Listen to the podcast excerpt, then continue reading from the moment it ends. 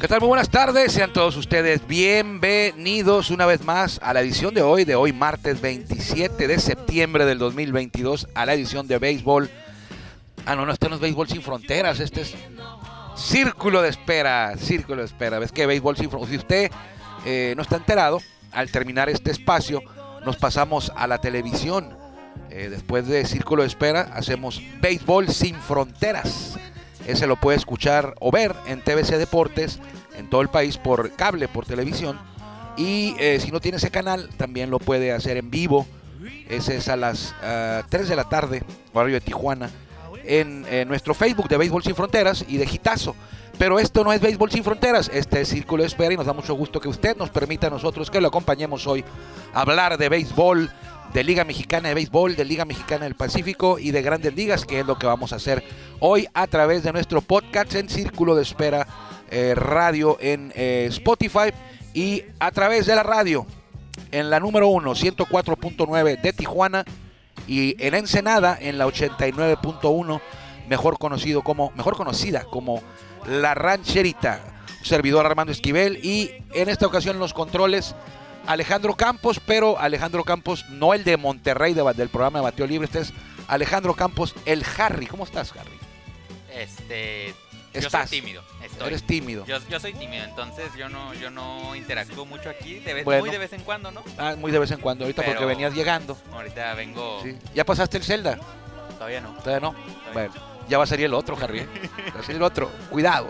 Yo quiero comprar, yo iba a comprar el MLB The Show para Switch, el MLB The Show para Nintendo Switch 22, pero creo que ya mejor me espero para el MLB The Show 23, ¿no? Luego les vamos a hacer un programa especial de De, videojuegos. de videojuegos, de deporte, de, todos, pero también de, hay varios juegos de béisbol. Ese es muy bueno, MLB The Show y el RBI Baseball son los mejorcitos ahí en, eh, Nintendo Switch. Vamos con la mejor voz de un estadio de béisbol en México para no hablar ya más de videojuegos.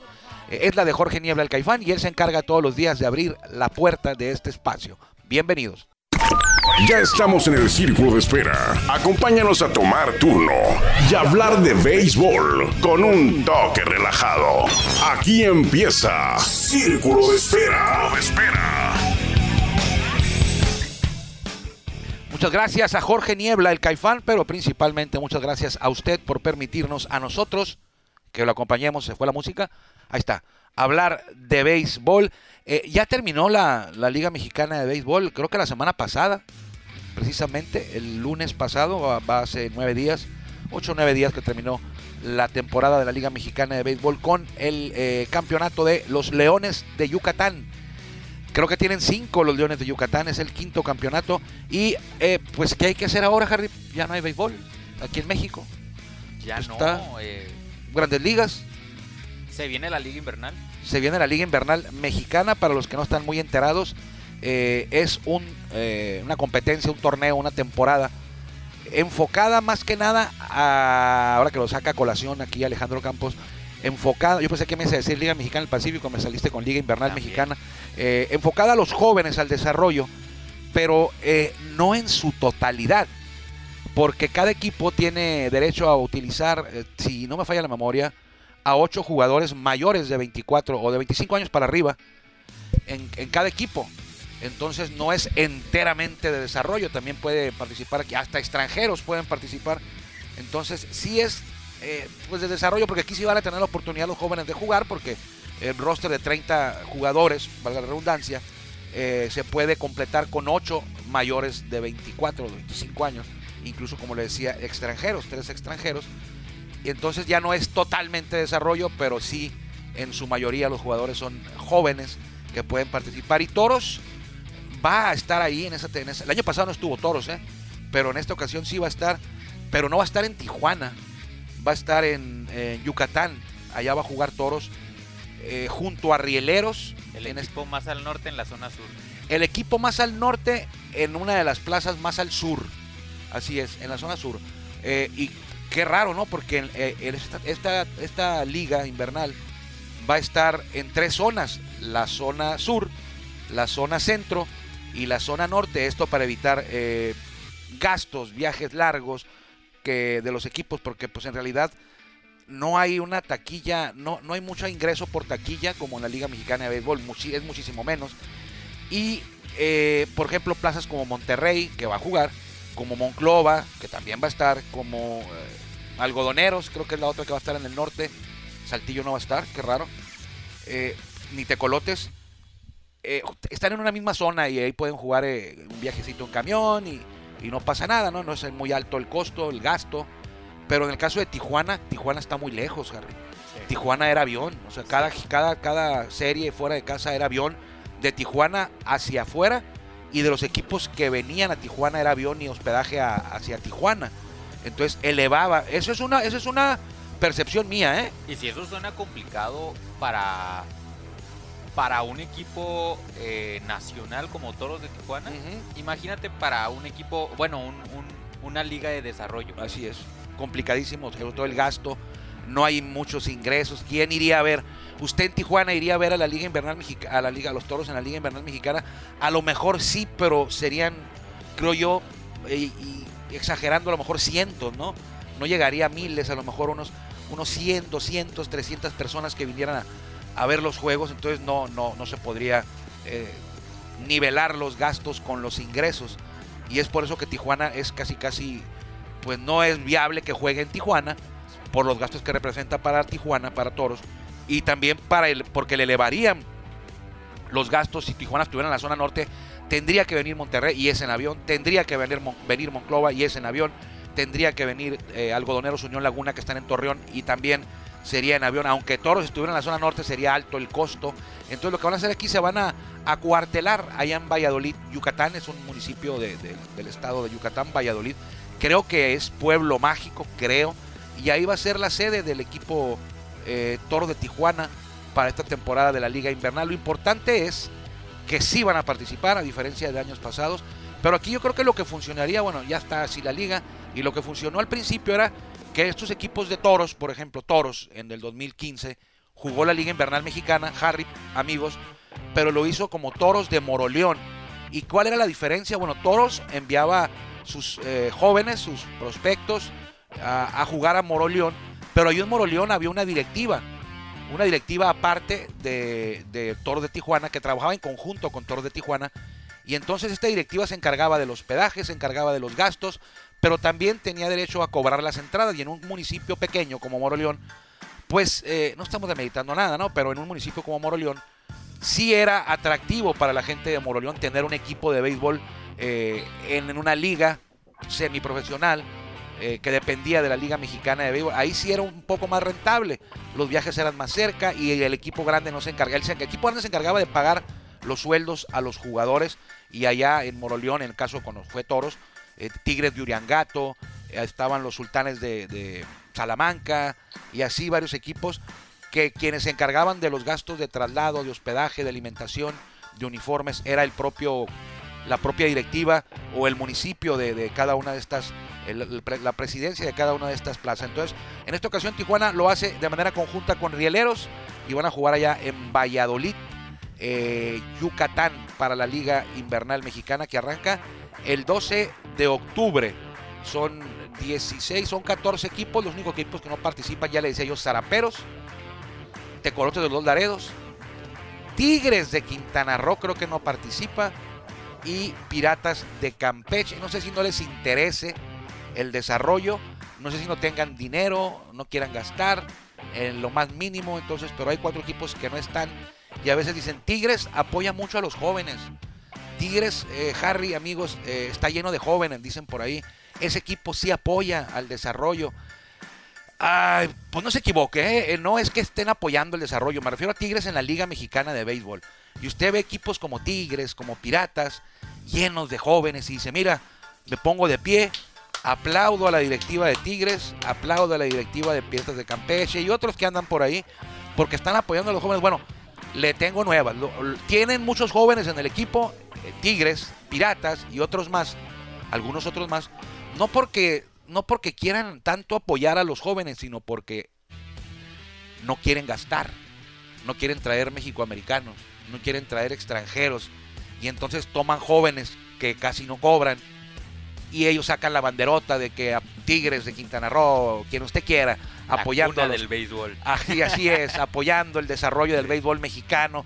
No, no, no, sí, sí lo están apoyando y qué bueno, pero no porque quieran apoyar al, al béisbol, al desarrollo de los jóvenes, sino porque lo que no quieren es tener una nómina muy cara. Entonces dicen, pues tráete a, a Alejandro Campos que tiene 21 años y pues ya le pega la bola. Y para... Sí, sí. Así es, así es. Eso es también una, una percepción personal, ¿eh? No cree usted que, que, que me enteré que, que es realidad, pero eh, tantos años en esto y, y dices, bueno, está bien, ahí que le sigan los Tigres de Quintana Roo, que era un equipo antes que era otra cosa. Le decía yo que los Leones ganaron su quinto campeonato, quinto campeonato en 10 intentos porque han perdido 5 series finales o series del Rey. Esto de la serie del Rey viene apenas del 2011 para acá, que así se llama el- el- la serie final de la Liga Mexicana de Béisbol. Y con los cinco que ganaron, me refiero a la Liga Mexicana de Béisbol, empataron a los Tecolotes, ahí donde usted ve, los Tecolotes eh, pues tienen cinco campeonatos en su historia. Eh, el más reciente en el 89. El que tiene más, pues todos sabemos los Diablos. En segundo lugar, los eh, Tigres, con Diablos con 16, Tigres con 12. Eh, luego viene Sultanes, que buscaba su campeonato 11, no se pudo, se quedaron en 10. Es el tercer lugar en títulos en la Liga Mexicana de Béisbol. El Águila de Veracruz, en todas sus diferentes etapas, tiene 6. desde que nacieron, el primero fue en el 1937 y el más reciente en 2012. Eh, luego viene Tecolotes y Leones con 5 cada uno. Perico de Puebla tiene 4, igual que Azules de Veracruz. Esto era otro, era otro equipo que nunca jugó en Veracruz, jugaban en Ciudad de México, de Jorge Pasquel eran estos, por allá en la que le llaman la época romántica del béisbol en nuestro país. Alijadores de Tampico tiene 3.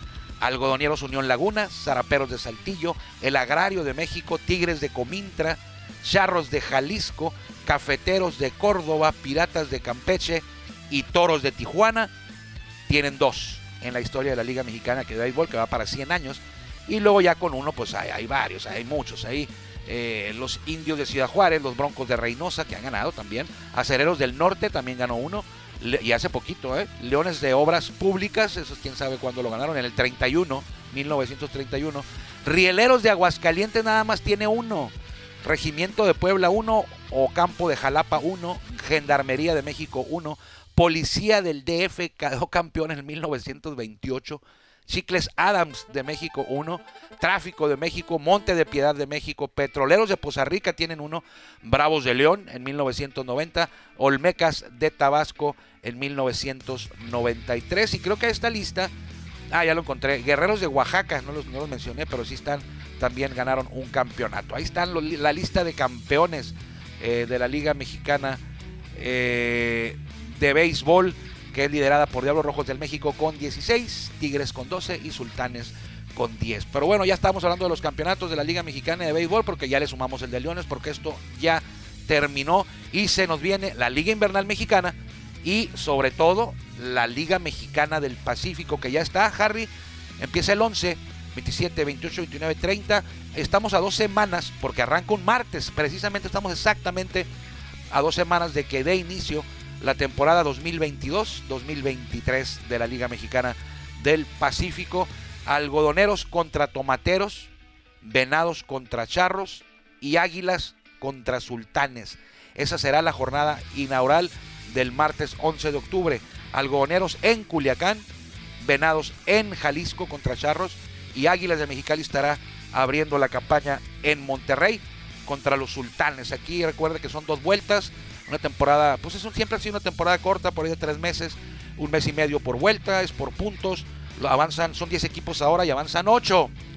Avanzan 8 de Lo 10. complicado es no avanzar. Lo complicado es eh, ingeniártelas para quedar fuera. Puedes intentarlo, pero no siempre tienes éxito para quedar.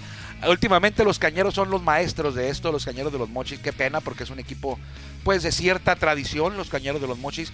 Y en la temporada pasada y en la anterior a la pasada se quedaron fuera de los playoffs ahí en el estadio Esto- Emilio Ibarra Almada. Esto apoya y protege equipos como, por ejemplo, Culiacán, que Ah. durante la temporada Van a dar de muertito, dices Ajá, tú, al sistema Benjamín Gil. sí. que se van ahí y Sí, avanzan ¿no? de sextos, Ajá. ¿no? Séptimos, no le meten mucho, no se traen los refuerzos bomba hasta la segunda mitad, se van tranquilos, se administran, llega el playoff, prenden el switch y ganan. El año pasado quedaron en segundo lugar, perdieron la final, buscaban el tricampeonato, pero es cierto lo que dice Alejandro, eh, hemos visto, sido testigos que normalmente, habitualmente, eh, Benjamín Gil y los tomateros, Benjamín Gil es el manejador de Culiacán, eh, en la temporada regular, ahí se van, ganan uno, pierden uno, ganan uno, pierden dos, ganan dos, pierden uno, pierden una serie en casa, van y ganan una fuera, ahí se van en quinto lugar, en sexto, hasta en séptimo han estado, y llegan los playoffs y vámonos. El año pasado pasaron de, octavos, ¿no? Sí, Sí, creo pasaron que- de octavos y le ganaron al líder eh, Mayos de Navojoa en la primera ronda, los barrieron. Entonces ya se, ya se, ya se perdieron el caminito de, de cómo hacerle Benjamín Gil mañosón. Entonces, eh, ¿qué? está mal. Está mal porque un aficionado paga un boleto sí. para la temporada. Paga una, o sea, ¿tú cómo le vas a pedir a un aficionado, un abonado? Eh, cómprame un boleto para temporada regular para que veas el equipo todo el año. Y, y el equipo Cómprate el bono, cómprate, cómprate el abono, sí, Ajá. el abono y, y el equipo no no juega al 100 o eso eso parece que no juega al 100 todo el año. O sea, compran un boleto, pero pues el equipo ya sabes que en playoff prendemos el suizo. Oye, espérame, más respeto para el pasaje, ¿no? O sea, yo quiero verte todo el año como campeón, quiero que verte ganar todos los juegos.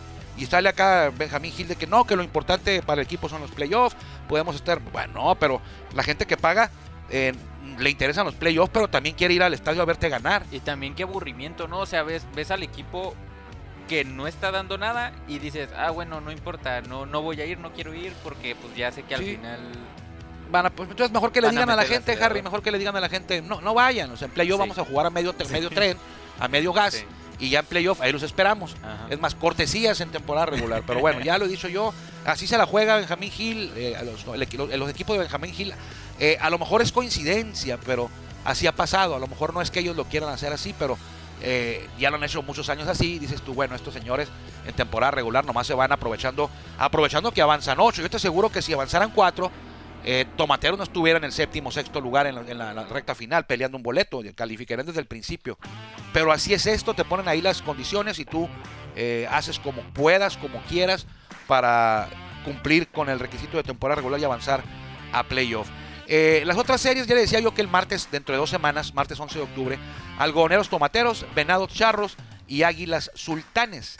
Esas son las series inaugurales y el día siguiente entran en acción eh, pues los otros dos equipos, los otros cuatro equipos que no eh, juegan en la jornada inaugural es Yaquis en Naranjeros y Mayos en Cañeros. No sé por qué no empiezan el 11 si están ahí cerquita Yaquis y Naranjeros y Mayos y Cañeros, pero bueno. Eh, Tomateros y Algodoneros también juegan el miércoles y Venados también juega contra Charros.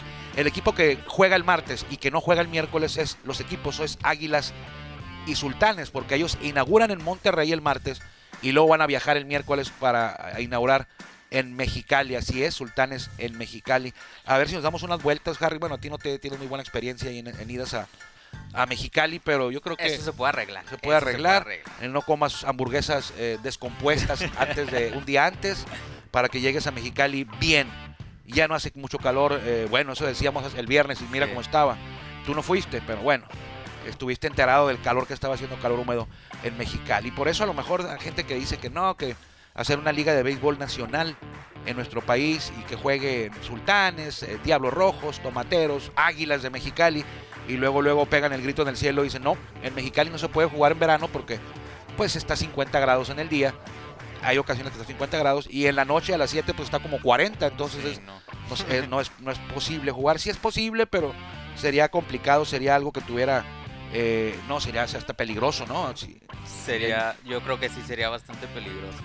Pero bueno, ahí está la- la- la- la- los datos de esta Liga Mexicana del Pacífico que eh, desafortunadamente, y lo digo también a título personal, eh, es complicado ver los juegos de la Liga Mexicana del Pacífico porque, por ejemplo, en la Liga Mexicana de Béisbol estamos acostumbrados, y así ha sido en los últimos dos, tres años, cuatro a lo mejor, que encuentra uno los juegos de la Liga Mexicana de Béisbol, sobre todo ya el año pasado y este, eh, pues en cualquier lado en ESPN, en Fox Sport, en, en TUDN, en, en Claro Sports, en redes sociales, en canales re- regionales del equipo sede, La Plaza.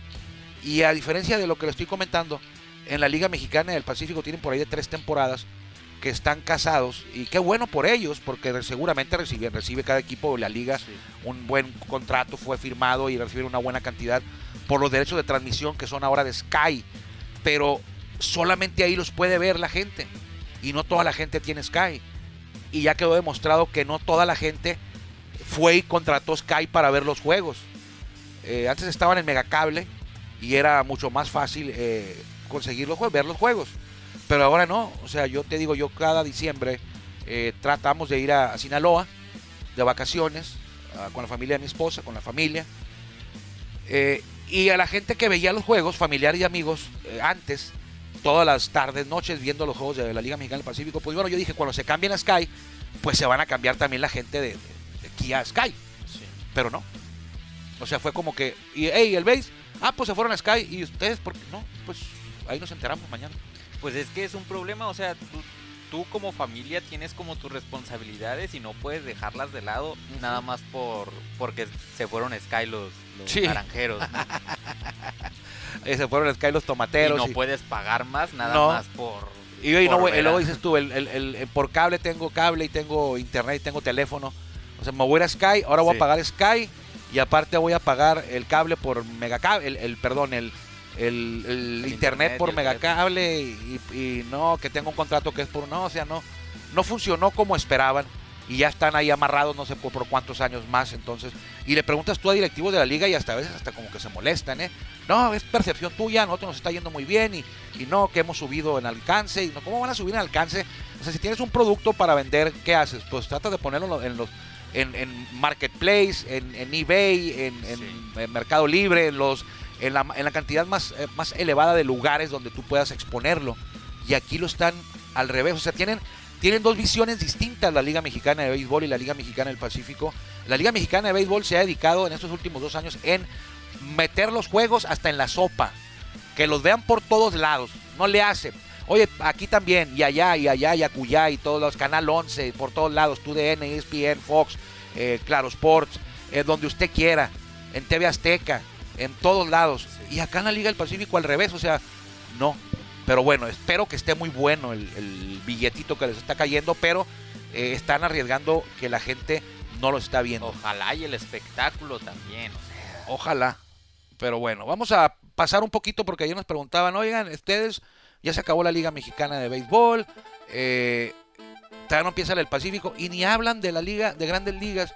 Entonces, pues hoy vamos a darle quiénes son los líderes de las divisiones. En la Liga Americana, el líder del oeste, pues como es ya una costumbre, es Astros de Houston, ya tiene 101 victorias.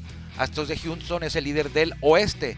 El líder del este es Yankees con 94-59. Y luego viene en el central en la central, que esta está media tristona. ¿eh? Tienen 86 ganados, 67 perdidos. Los eh, guardianes de Cleveland, se llaman guardianes, no les voy a decir indios ya, ¿eh? no les voy a decir indios. Y en el comodín, Toronto marcando el paso, Tampa Bay como segundo comodín. Oigan, va a haber tres comodines, ahí les encargo, ¿eh? que avancen todos de una vez, ¿no? tres comodines y en este momento son Toronto, Tampa Bay y Marineros de Seattle. Marineros de Seattle tiene una ventaja de tres juegos y medio sobre su más cercano perseguidor en la lucha por el comodín.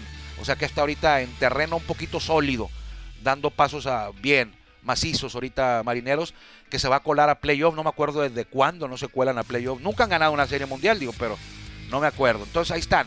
Es líderes de divisionales, Houston, Nueva York Yankees y Guardianes de Cleveland. Y comodines hasta el momento, Toronto, Tampa Bay y Seattle. En la Liga Nacional, pues, eh, ¿qué le digo? Están los Dodgers. Muy orondos, los Dodgers 106-47.